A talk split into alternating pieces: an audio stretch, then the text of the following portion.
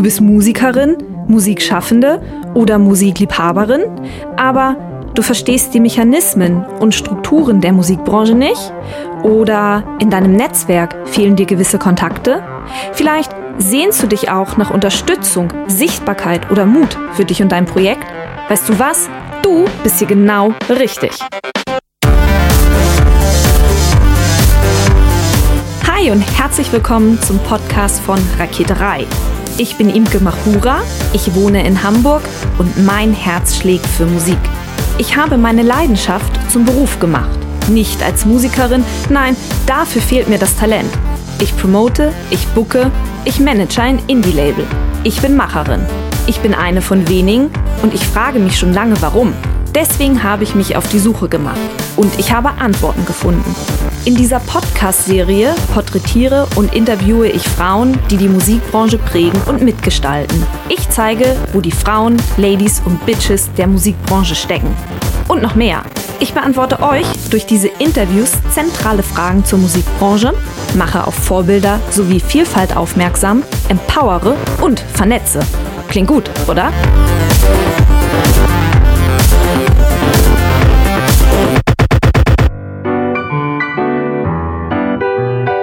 Die FAZ schreibt, dass immer mehr Menschen Streaming-Dienste wie Spotify oder Deezer nutzen. Laut einer Umfrage von Bitkom, also dem deutschen Digitalverband, bezahlt mittlerweile fast jeder zweite Internetnutzer kostenpflichtige Abos, Tendenz steigend. Spotify greift durch seinen, nennen wir ihn mal, undurchsichtigen Algorithmus in den Alltag der Musiklabels und Musiker ein, vermutlich wie kein anderer Dienst zuvor. Den Musiklabels und auch den Musikern bleibt zum derzeitigen Moment nichts anderes übrig, als zu reagieren. Agieren können sie nicht. Ich habe Shari Husini getroffen. Sie kam vor einigen Jahren nach Hamburg, um in einer TV-Produktionsbude zu arbeiten, bis sie irgendwann ihre Leidenschaft, nämlich die Musik, zu ihrem Beruf machte. Sie legt nicht nur Platten in Clubs wie dem Mojo auf der Reeperbahn in Hamburg auf, sie beschäftigt sich ebenfalls mit Playlisten-Marketing und arbeitete für ein großes deutsches Musiklabel. Heute ist Shari Husini Mitgründerin des Online-Magazins To Glory. Hier ist sie für Content Marketing und Storytelling verantwortlich. Hi Shari, herzlichen Dank, dass du dir Zeit genommen hast. Hallo Imke. Du bist als Freelancerin in der Musikbranche unterwegs. Zum einen hast du To Glory gegründet und zum anderen bist du im Content Marketing und im Storytelling tätig. Lass uns mit To Glory starten. Was ist To Glory? To Glory ist auffindbar unter www.toglory.de und ist ein Magazin mit Lifestyle, Musik, popkulturellen Themen, über die wir täglich schreiben.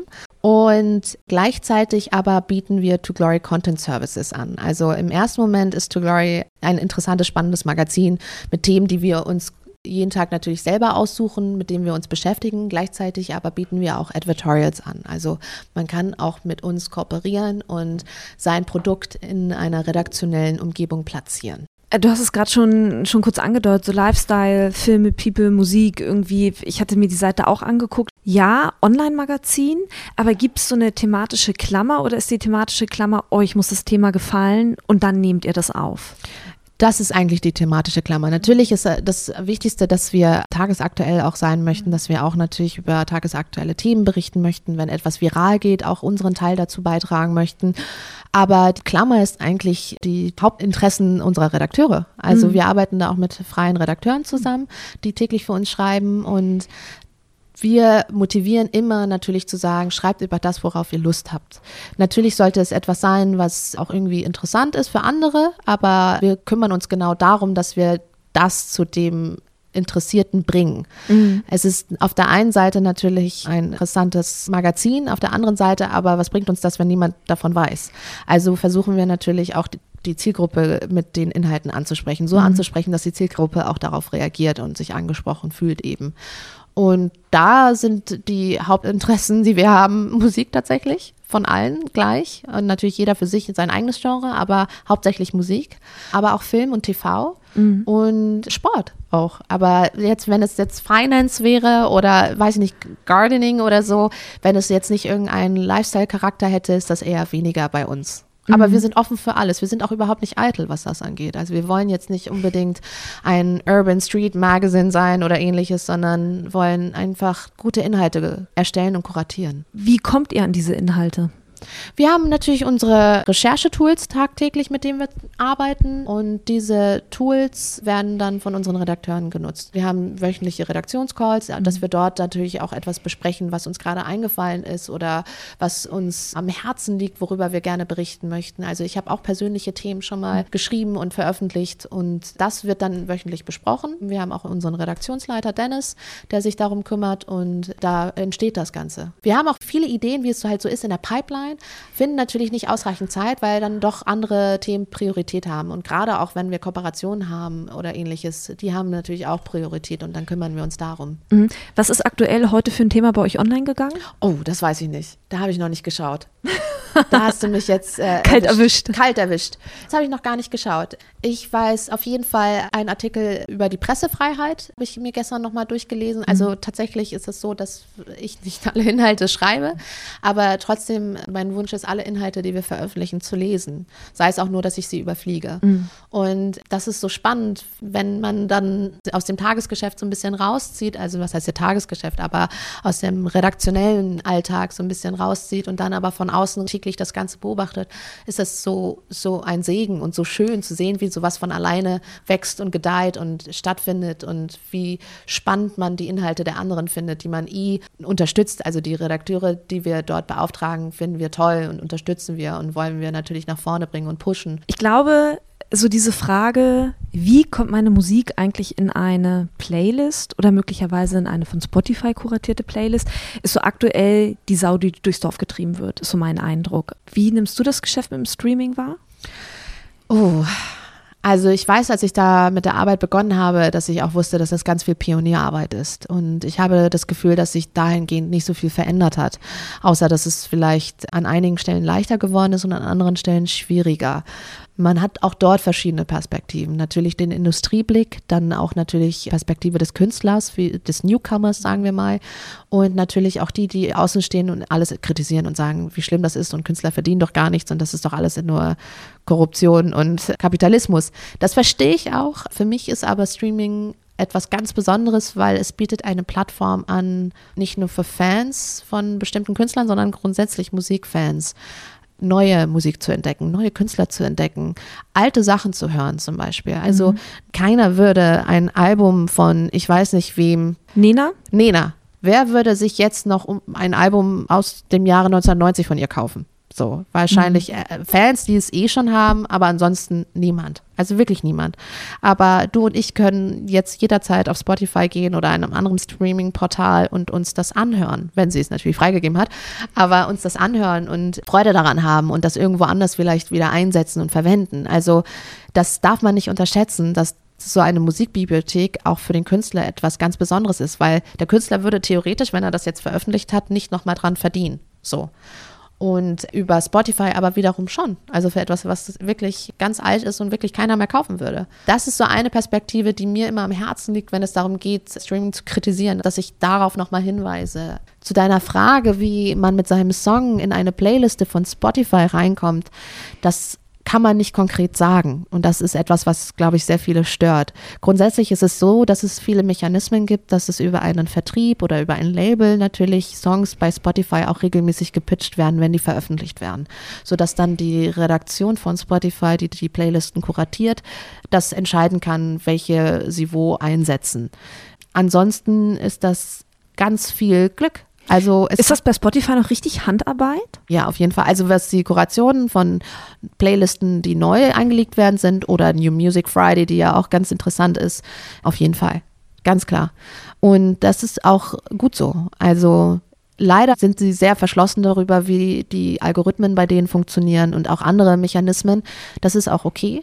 Äh, das ist natürlich doof für die anderen, aber grundsätzlich ist es ja so, dass sie sich ständig weiterentwickeln und man diese Weiterentwicklung auch als User hört. Man hört ja, wie sie Playlisten erstellen, wie gut sie dann zusammenpassen, ob es Hit-Playlisten sind. Wie sah denn deine Arbeit als Playlisten-Marketing-Managerin aus? Also wie kann ich mir das vorstellen? Hast du den ganzen Tag an deinem Computer gesessen und hast Songs von A nach B geschoben? Das klingt sehr einfach und so war es vielleicht auch. Also nicht vielleicht, natürlich ist auch ein Teil der Arbeit die Kuration von Playlisten gewesen. Gleichzeitig aber ist es auch nicht nur einfach das Kuratieren, sondern das Analysieren. Auch zu sehen mit den Tools, mit denen man arbeitet, zu gucken, welche Songs werden wie häufig wann wo gespielt und so weiter und so fort. Und natürlich darauf zu achten, dass die Anforderungen, die man an mich gestellt hat, auch erfüllt werden. Also das heißt, dass eine Playliste natürlich auch die Künstler darstellt, die, für die ich dann arbeite, sage ich jetzt mal. Mhm. Ist ja klar, dass die Playliste das abbildet, für das ich auch beauftragt worden bin, also für die Produkte, die ich da reinarbeiten soll. So. Das ist jetzt erstmal grob gesagt, ohne jetzt zu sehr ins Detail zu gehen. Mhm. Gleichzeitig ging es auch darum, wie bringt man Playlisten außerhalb der Playlist-Plattform oder der Streaming-Plattform an den Mann was wiederum sehr schwierig ist. Also das ist etwas, was wir eben festgestellt haben, wenn es kein Katzenvideo ist, ist die Conversion sehr gering. Das ist aber etwas, das gilt für alle Produkte dieser Welt, ob es jetzt eine Playliste ist oder ob es eine Kaffeemaschine ist, das ist egal. Und da war das auch viel Pionierarbeit, zu sehen, wie reagieren eigentlich die User, die Online-User auf Playlisten außerhalb einer Playlist oder wie schon gesagt, Streaming-Plattform. Und das war auch ein Teil meiner Arbeit, das herauszufinden natürlich und dort auch dran zu arbeiten und zu vermarkten. Aber was waren das für Parameter, an denen du erkannt hast, oh, das funktioniert in dieser Playlist besonders gut? Und wenn du erkannt hast, okay, dieser Song in dieser Playlist funktioniert besonders gut, wie bist du dann weitergegangen in deiner weiteren Marketingstrategie meinetwegen? Also da gibt es ja auch wieder verschiedene Perspektiven. Also wenn etwas natürlich sehr gut funktioniert, dann ist man darauf bedacht, das Ganze noch weiter zu pushen, indem man weiter investiert und weiter das Ganze verbreitet über verschiedene Kanäle. Es muss ja nicht immer nur der Streaming-Kanal sein, sondern es gibt auch unterschiedliche Kanäle, wo so, etwas wie eine Playlist oder ein Song, den man streamen kann, stattfinden kann. Da gibt es ja aber auch viele Möglichkeiten, die innerhalb der Spotify-Welt stattfinden oder der Streaming-Welt stattfinden und natürlich die Möglichkeiten außerhalb. Wenn es darum ging zu sehen, wie funktioniert das außerhalb, ist es natürlich interessant zu sehen, welche Conversion gab es. Also wenn ich jetzt beispielsweise etwas auf Facebook poste oder in einem Newsletter packe oder, oder, oder, sieht man ja, wie viele Leute das anklicken oder nicht. Genauso wie du siehst, wie viele Leute diesen Song abspielen oder nicht und ob sie den abbrechen oder nicht oder, oder, oder. Was natürlich auch verschiedene Faktoren eine Rolle spielen, beispielsweise. Auch wenn es der größte Hit ist von Ed Sheeran, wenn ich das aber in eine Playliste packe, wo es um RB geht oder so, dann wird dort der Song abgebrochen. Das ist klar. Also solche Sachen muss man natürlich beachten, aber es gibt keine, kein Rezept dafür. Es gibt es einfach nicht. Mhm. Und wenn ein Hit ein Hit ist, dann ist es ein Hit. Also dann ist es egal, was man mhm. macht. Es funktioniert so, es wird auch so gestreamt. Ich meine, da gibt es ja auch so Anekdoten, dass Leute etwas veröffentlicht haben, also jetzt keine bestimmten Künstler oder so, aber ein Album, wo man nichts hört, aber was abgespielt wird, weil Spotify das in dem Moment nicht mitbekommen hat, dass das irgendjemand hochgeladen hat und da Geld kassiert wird für Silence, also da auch irgendwelche Bots waren, die das dann abgespielt haben. Also da gab es auch, ich weiß nicht, zuletzt eine Schlagzeile, dass irgendjemand in ganz großer Form aufgezogen hat und damit ganz viel Geld verdient hat. Natürlich gibt es das jetzt nicht mehr, weil es aufgeflogen ist. Da sind sie auch natürlich bedacht, das Ganze zu verfolgen, Spotify beispielsweise. Aber das, das ist ja auch gar nicht so wichtig für ihn, um ehrlich zu sein. Also ob das jetzt nach 30 Sekunden abgebrochen wird oder nicht. Was sagt es dem Künstler denn aus darüber? Denn wenn er in der Playliste stattfindet und dort dann halt weniger gespielt wird oder häufiger gespielt wird als die anderen, das ist vielleicht interessant für ihn. Aber grundsätzlich, wenn es um das Streamen seiner Songs geht, glaube ich, würde das ja nichts über seine Musik aussagen, außer dass der User die vielleicht nicht mag. So. Genau, und ich dachte vielleicht so als Parameter, um über die Marketingstrategie nochmal nachzudenken. Als Künstler eine eigene Marketingstrategie im Streaming zu haben, ist sowieso grundsätzlich schwierig. So, weil, weil? man natürlich da versuchen kann, in Playlisten zu kommen, was toll ist, aber es ist ein Versuch. Es ist nichts, wo man sich reinkaufen könnte oder wo man einen Hebel betätigen müsste und dann ist man drin. Und gleichzeitig, wenn man jetzt sagt, ich bin Rich Kid und habe Bock auf Musik und will jetzt ganz viel Geld ausgeben, dann geht das natürlich auch bei Spotify. Dann könnte ich auch, wenn ich wollen würde, Unmengen an Geld ausgeben.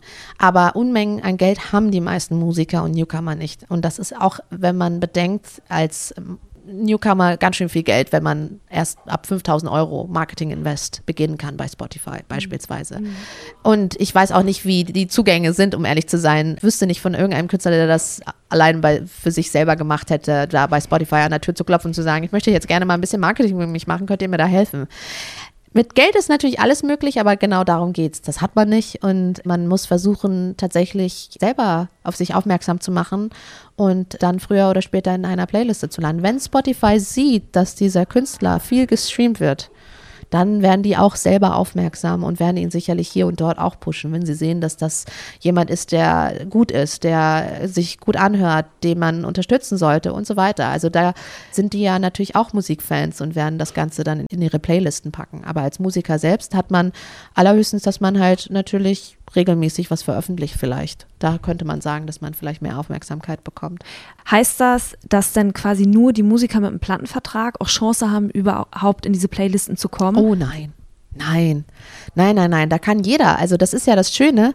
Ich kenne auch einen Künstler aus den USA, sein Name ist William Bolton und er ist Newcomer und ähm, er hat offiziell noch kein Label, aber halt alle anderen Strukturen, die man eben so braucht. Er hat seine eigenen Studio-Sessions, er nimmt seine Songs dort auf, er veröffentlicht sie auf verschiedenen Plattformen, natürlich auch auf Streaming-Kanälen und promotet sie auf seinen eigenen Social-Media-Kanälen und hat auch viele Fans und diese Fans hören natürlich seine Songs, aber auch Nicht-Fans.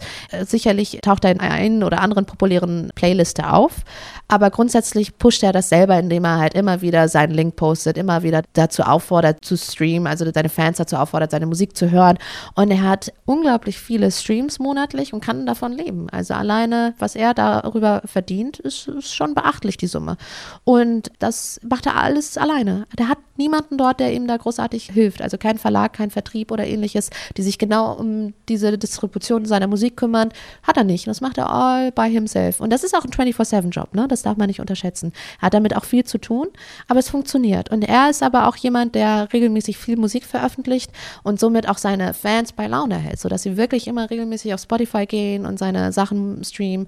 Und natürlich ist es hilfreich, dass man von heute auf morgen plötzlich 20.000, 30.000 Streams hat, extra on top, wenn man in einer Spotify-Playliste auftaucht. Definitiv. Aber das ist keine Garantie. Da kann man eine Woche drin sein und nach einer Woche rausgeschmissen werden.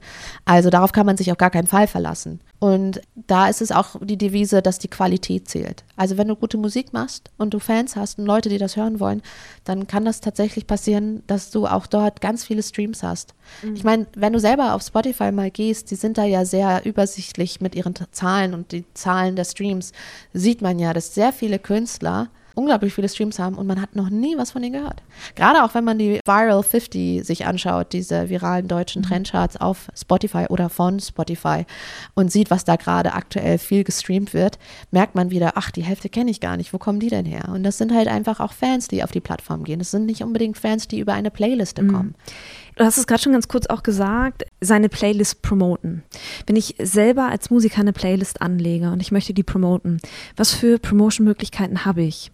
Ich kann sie in mein Newsletter packen, ich kann sie auf Facebook posten, aber gibt es über die sozialen Netzwerke hinaus noch Möglichkeiten, meine Playlist zu platzieren, um Streams zu generieren?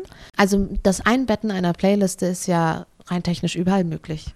Das heißt, natürlich kann man auch, wenn man eine Playliste auf einer sehr großen Plattform mit einer überdurchschnittlich großen Reichweite platziert, Streams erreichen, definitiv. Zumal es immer mehr und mehr Spotify, dieser Apple Music User gibt, die dann sowas anklicken können, ohne überfordert zu sein, weil man plötzlich rausverlinkt wird oder irgendwo anders hin verlinkt wird oder, oder, oder. Also die Streuverluste werden immer geringer, sicherlich. Mhm. Aber da hinzukommen mit seiner Playliste ist natürlich sehr schwierig, weil gerade auf äh, Plattformen, die eine überdurchschnittlich große Reichweite haben, ist es meistens kooperationsgebunden und da taucht man nicht auf. Also außer der Redakteur hat natürlich einen total guten Tag und postet diese Playliste oder ähnliches. Meistens sind es ja deren eigene Playliste, die sie pushen wollen. Was es natürlich gibt, sind auch Playlisten, die außerhalb von Spotify gut funktionieren. Die gibt es natürlich auch. Davon nur wenige und davon vielleicht auch wenige in Deutschland nur. Aber es gibt die und die werden dann auch regelmäßig gehört. Und da kann man auch nochmal versuchen, vielleicht einen Ansatz zu finden. Es muss ja nicht immer alles über, also Social Media funktioniert auch kaum, was Conversion angeht. Also grundsätzlich habe ich das selten erlebt, dass Leute über Facebook auf eine Playliste kommen und hängen bleiben. Natürlich passiert das, das auf jeden Fall. Aber dieses Ding, plumpe von wegen, hört jetzt meine Playliste diese Call-to-Action-Nummer funktioniert einfach nicht mehr.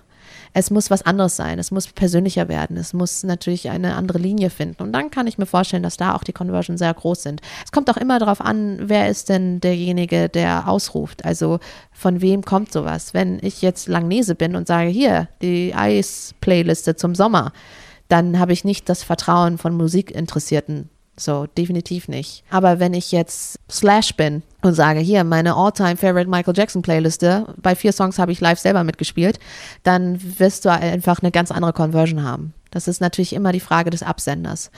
Wie du merkst, kann ich deine Frage nicht im Detail oder so beantworten, dass es eine endgültige gute Antwort wäre und die allgemeingültige Antwort. Das gibt es halt einfach nicht. Und das ist halt die Herausforderung bei Streaming-Marketing. Man hat als Dritter nicht so viel Zugriff bei den Streaming-Plattformen, irgendwie großartig da Marketingmaschinerien kostenlos zu betätigen. Das ist einfach das Problem, was momentan noch herrscht. Ich bin mir ziemlich sicher, das wird sich auch noch mal ändern die Streaming-Plattformen sind abhängig von den Künstlern. Und klar kann eine Taylor Swift ihr Album mal runternehmen und klar kann Beyoncé sich immer noch weigern und macht ihren eigenen Streaming-Service auf. Also das ist auch alles noch möglich. Aber wie viel Erfolg das Ganze hat und ob es wirklich das ist, was den User am Ende interessiert, das kann man nie so hundertprozentig noch sagen gerade. Ich glaube schon, dass sich dahingehend vieles rein technisch alleine verändern wird dass das alles nativer wird, dass das alles noch einfacher zugänglicher wird, aber will nicht sagen, dass nicht morgen vielleicht noch ein ganz anderer Streaming-Service kommt. Vielleicht bietet Netflix irgendwann mal Musik an, wer weiß. Also das kann man noch nicht abschätzen. Und ich glaube, was immer stärker im Fokus äh, kommen wird, ist die Kuration. Also die Kuration wird relativ unterschätzt. Also man denkt sich eben, wie du schon meintest, Track A in Playlist B und Track C in Playlist D. So ist es aber nicht. Also da merkt man, dass da schon eine eigene Wissenschaft dahinter steckt. Und diese Wissenschaft, die hat Spotify gerade auf jeden Fall für sich entdeckt und lebt es auch sehr gut aus und lebt auch sehr gut danach so.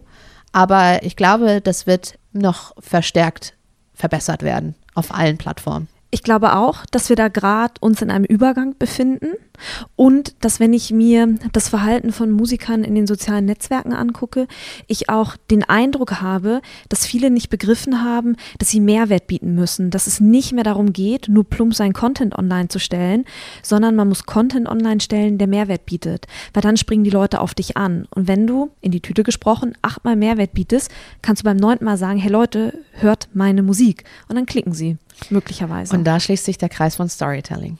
Ganz genau. Denn darum geht es nämlich. Wir haben damals auch festgestellt, es reicht nicht einfach eine Playliste abzubilden, sondern eigentlich muss da noch viel mehr dahinter. Und da kamen wir eben auf die Idee, speziell verstärkt Content Marketing zu machen.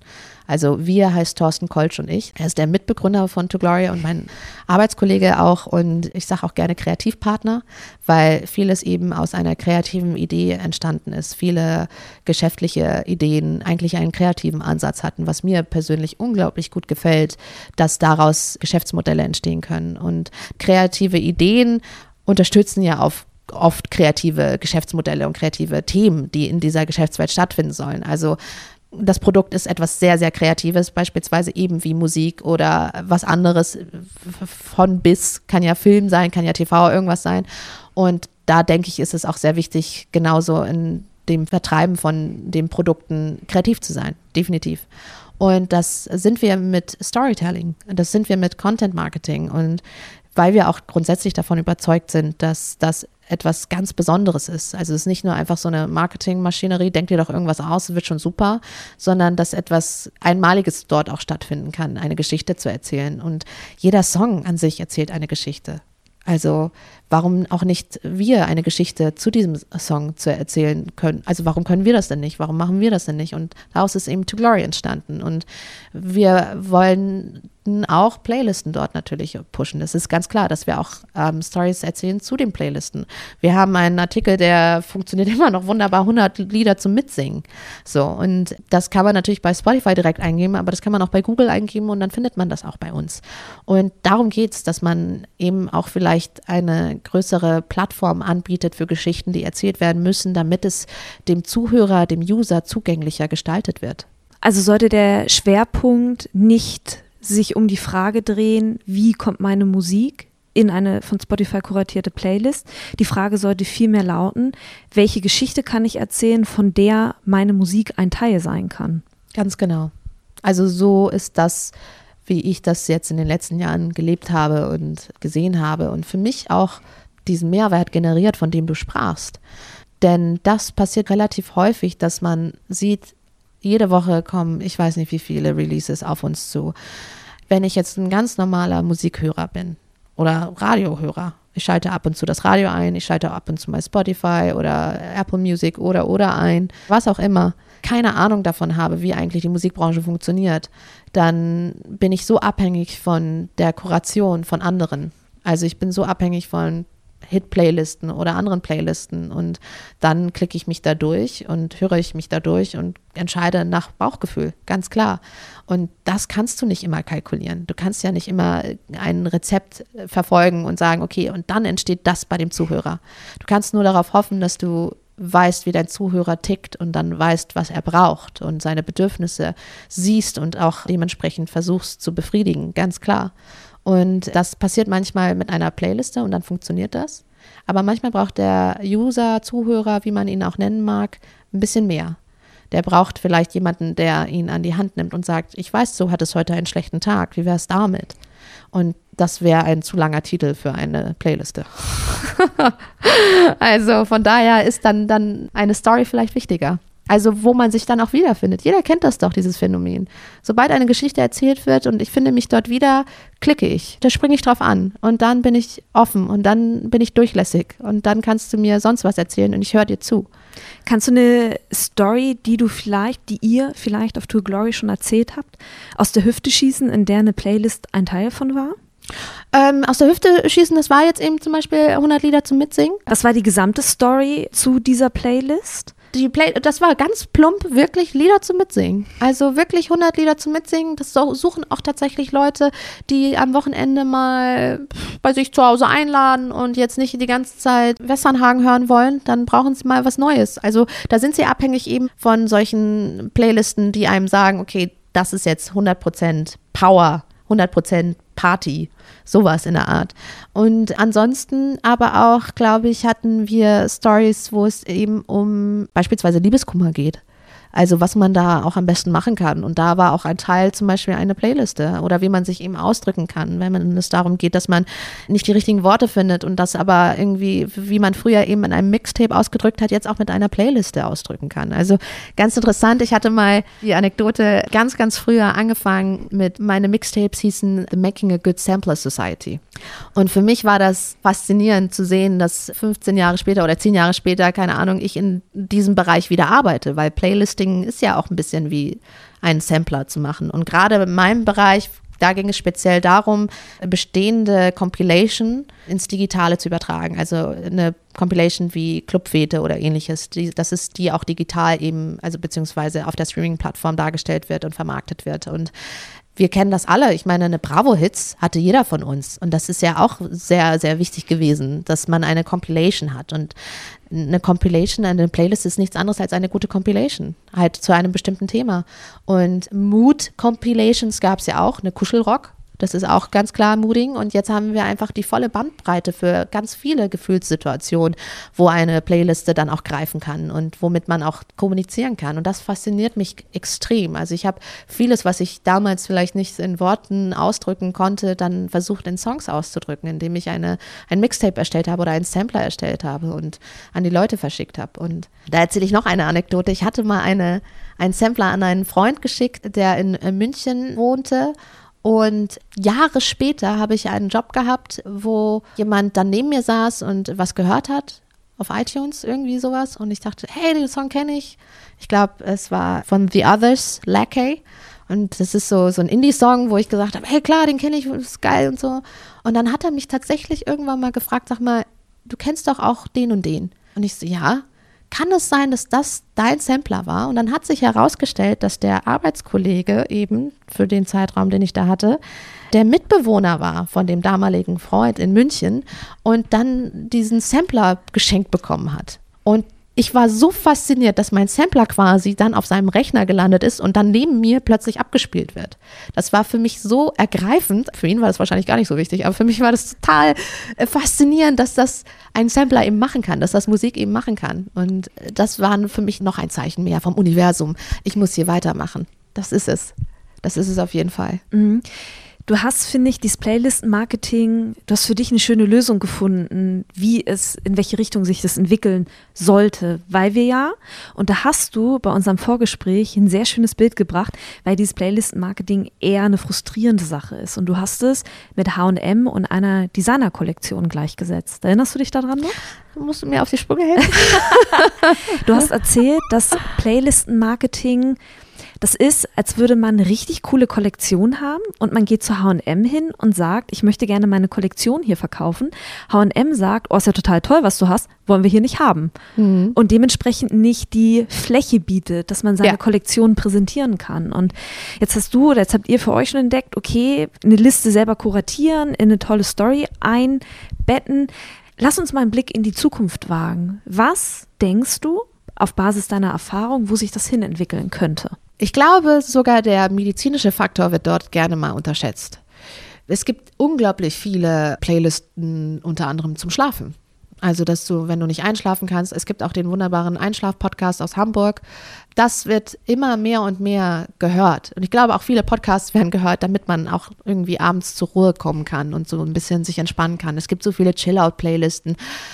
Meine Vermutung ist, also eine persönliche Vermutung, die ich habe für die Zukunft, dass das alles viel medizinischer werden kann. Also Technologie grundsätzlich soll ja auch ein bisschen mehr in Richtung Health gehen. Das hat ja Apple dargestellt mit der Health-App, die ja zusätzlich kam mit irgendeinem Update von irgendeinem iPhone. Und da kannst du natürlich deine Herzfrequenz beobachten und dann kannst du auch deine Schritte beobachten. Aber ich glaube, du kannst auch noch viel mehr darüber aussagen. Und wie gesagt, ich war stark inspiriert während meines Studiums von der Pharmakopoetik. Das ist im Prinzip ein Bereich, der sich neu entwickelt hat. Literatur zum Heilen beispielsweise. Also, dass wenn jemand gewisse Symptome hat, es da auch eine kleine Literaturapotheke gibt, die dir dann auch sagt, du solltest Thomas Mann lesen beispielsweise. Und ich glaube, sowas kann es auch für die Musik geben. Also wir brauchen natürlich die Technologie und ausreichend Expertise und ausreichend Kapazität, das Ganze zu bedienen, zu sehen, wo sind die Bedürfnisse und wie kann man das alles abdecken abdecken, aber da sehe ich auf jeden Fall eine wachsende Welt oder Geschäftswelt, die vielleicht noch in den Kinderschuhen steckt, vielleicht noch gar nicht existent ist, vielleicht ist es auch nur in meinem Kopf existent, aber die einem sagt, du hast diese Symptome, wie wäre es mit dieser Musik beispielsweise? Die Symptome natürlich können auch wenn es in der Pharmakopoetik sowas gibt wie Bauchschmerzen und dann solltest du das lesen. Also es ist was ganz Schlimmes für alle Wissenschaftler, also und Mediziner sowas zu hören, natürlich. Aber wenn man das auf der Ebene, also auf einer emotionalen Ebene betrachtet, dann bin ich mir ziemlich sicher, dass das möglich ist, dass man eben Musik, Musikkuration, Playlisten, Plattformen anbietet, wo ein User, ein Mensch viel stärker abgeholt wird. Also, dass man irgendwie eine Plattform hat und sagen kann, so geht es mir und ach so, das ist die Möglichkeit, was dagegen zu tun. Ich meine, es hat sich jetzt irgendwie herausgestellt, dass bei Netflix viele Leute abbrechen weil sie nach 20 Minuten suchen nichts finden, was sie sich anschauen wollen. Die Oberfläche ist überhaupt nicht benutzerfreundlich auf Netflix. Das würde ich sofort unterschreiben. Und auch die Kuration ist furchtbar. Also derzeit beliebt und das könnte dir auch gefallen und so weiter. Das ist nichtssagend und auch so weit weg von dem, was man eigentlich bräuchte, wenn man eben sich was Neues mal anschauen wollen würde. Und ich bin mir ziemlich sicher, die werden daran noch arbeiten und das wird sich auch weiterentwickeln. Da ist Spotify aber hingegen schon viel, viel besser. Also wenn ich mir was vorschlagen lassen möchte von denen, was mir empfohlen empfohlen wird oder so, dann passt das perfekt fast schon. Und ich glaube auch, dass es jetzt noch so ein bisschen funktioniert, der Algorithmus. Das sind die Musiker, die du hörst oder die Künstler, die du hörst. Und das könnte dir auch gefallen, so ein bisschen Cross-Selling natürlich. Aber ich glaube, das geht es auch mit Mooding. Ich glaube, das geht auch, wenn du Liebeskummer hast oder wenn das gerade dein Schmerz ist oder irgendwie seelischer Schmerz, dann versuch's mal hiermit. Und das machen wir ja auch schon mit Sport. Also der Sportbereich ist ja auch ganz prominent auf den Streaming-Plattformen. Workout, Aerobic, Workout for Girls, Workout for Boys, Pumpen im Studio, dies, jenes, also Rock-Workout, Work It Hard, was weiß ich. Ja, und eine App, die Spotify abspielt und die Geschwindigkeit der Musik sich an deinen Laufstil anpasst. Ganz genau. Ganz genau. Und da sehe ich halt, das meine ich mit Health. Da fängt es ja schon an und ich glaube, es wird auch noch einen Schritt weitergehen. Zumindest ist das so eine Zukunftsvision, die ich gerne hätte. Mhm. Ich hätte das gerne für mich selbst auch. Und ich glaube aber auch, es ist etwas, was stärker stattfinden sollte. Also es ist noch kein soziales Netzwerk. Spotify hat natürlich die Möglichkeit, dass du deinen Freunden folgen kannst, aber dich zum Beispiel austauschen, Nachrichten schreiben, all sowas bieten sie noch nicht an. Meinst du, das kommt? Wollen die Leute das? Ich glaube, die Leute würden das gut finden, auf jeden Fall. Also ich weiß nicht, ob es so erfolgreich wäre. Ich meine, Apple hätte auch nicht gedacht, dass wahrscheinlich so wenige diese Friends-Funktion nutzen. Aber auf der anderen Seite ist es ja immer auch Angebot und Nachfrage. Es gab vor dem iPhone nicht die Nachfrage nach dem iPhone. Es ist erst entstanden, als es da war. Und so funktioniert das mit Innovation ganz häufig. Bedürfnisse wecken. Bedürfnisse wecken, ganz genau. Und ich glaube, dahingehend werden auch neue Bedürfnisse geweckt werden von Spotify und von anderen Streaming-Plattformen. Und mit Emotionen verbunden. Ganz klar. Ganz klar. Da sehe ich auf jeden Fall eine Vision. Habe ich vor, vor meinem inneren Auge. Witzigerweise immer versuche ich das Ganze durch die Augen des Zuhörers zu sehen. Genauso wie ich das in meiner täglichen Arbeit auch mache.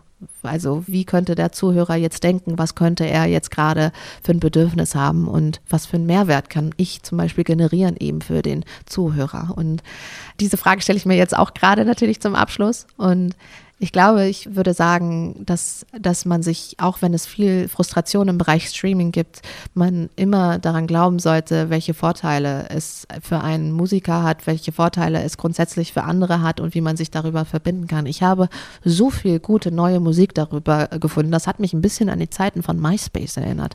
Da war das nämlich genauso. Da habe ich auch nächtelang irgendwie vom Computer gehangen und mich von einer Band zur nächsten geklickt und so viele neue Sachen entdeckt. Und jetzt habe ich die Möglichkeit, Möglichkeit, das Ganze zu speichern einfach und irgendwie zu einer Playliste zu, zu machen und auch Playlisten für mich selber zu erstellen. Ich habe so viel Musik gehört wie lang nicht mehr. Und das ist etwas, was ich so sehr schätze an Streaming, äh, dass die Musik, dass der Konsum an Musik so gestiegen ist, bei so vielen anderen auch. Und das, das gab es vorher ja gar nicht so sehr. Und das ist etwas, wo ich eben möchte, mir wünsche, dass man weniger darauf schimpft, dass sowas eigentlich ganz schlimm ist und Ausbeute, Ausbeute, sondern eigentlich plötzlich ganz viele Leute die Möglichkeit haben, überhaupt eine Plattform zu bekommen. Ich meine, natürlich hat er seine Social Media Kanäle und Instagram und Facebook, aber er hat noch eine zusätzliche Plattform bekommen. Er taucht plötzlich dort noch auf. Das gab es vorher nicht. Also mhm. MySpace gab es so. Aber selbst da gab es die Top 8 und wenn du Glück hast, bist du unter den Top 8 Friends von irgendeiner berühmten Band oder irgendeinem berühmten Künstler und wirst dort entdeckt und das war's. Und jetzt plötzlich kannst du überall entdeckt werden. Klingt wie oder über verschiedene Kategorien, die Spotify anbietet oder, oder, oder. Und Vorher haben das so die Musikblogs ein bisschen abgedeckt und dann immer die Verlinkungen zur YouTube oder zu sonst was gemacht, so. Aber jetzt ist das eine weitere Möglichkeit, dass Menschen deine Musik kennenlernen können, also von überall her, so aus aller halt, Welt. Ich finde es halt auch toll, dass Musik zu veröffentlichen nicht mehr nur bei denen liegt, die einen Plattenvertrag haben, sondern dass jeder der will, es machen kann. Ganz genau. Das war Shari Husini. Herzlichen Dank, dass du dir Zeit genommen hast. Sehr gern.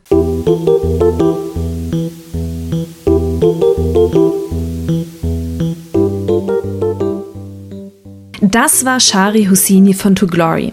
Ich finde, dass dieses Interview eine Art Hilflosigkeit vor diesem Giganten Spotify deutlich machte. Dennoch offenbarte sich, dass mit Storytelling eine Menge erreicht werden kann. Ganz offenbar kann man den gesamten Tag Content über Facebook, Instagram, YouTube, Snapchat und wie sie alle heißen in die Welt hinausblasen. Offensichtlich wurde in jedem Fall, dass wenn man keine Geschichte erzählt oder Mehrwert schafft, dann wird man durch diese, ich will sie mal als gläserne Decke bezeichnen, dann man da nicht durchkommen. Ich kann euch jetzt schon verraten, dass es eine weitere Folge zu Spotify und den Umgang mit diesem Streaming-Dienst geben wird. Und hier wird sich eine ganz andere Sicht auf die Dinge präsentieren. In diesem Sinne, die nächste Folge erscheint am 2. Juli, dann geht es schon fast in die Sommerpause. Schreibt mir Bewertungen auf iTunes und schaltet gerne wieder ein. Ich freue mich auf euch, eure Imke.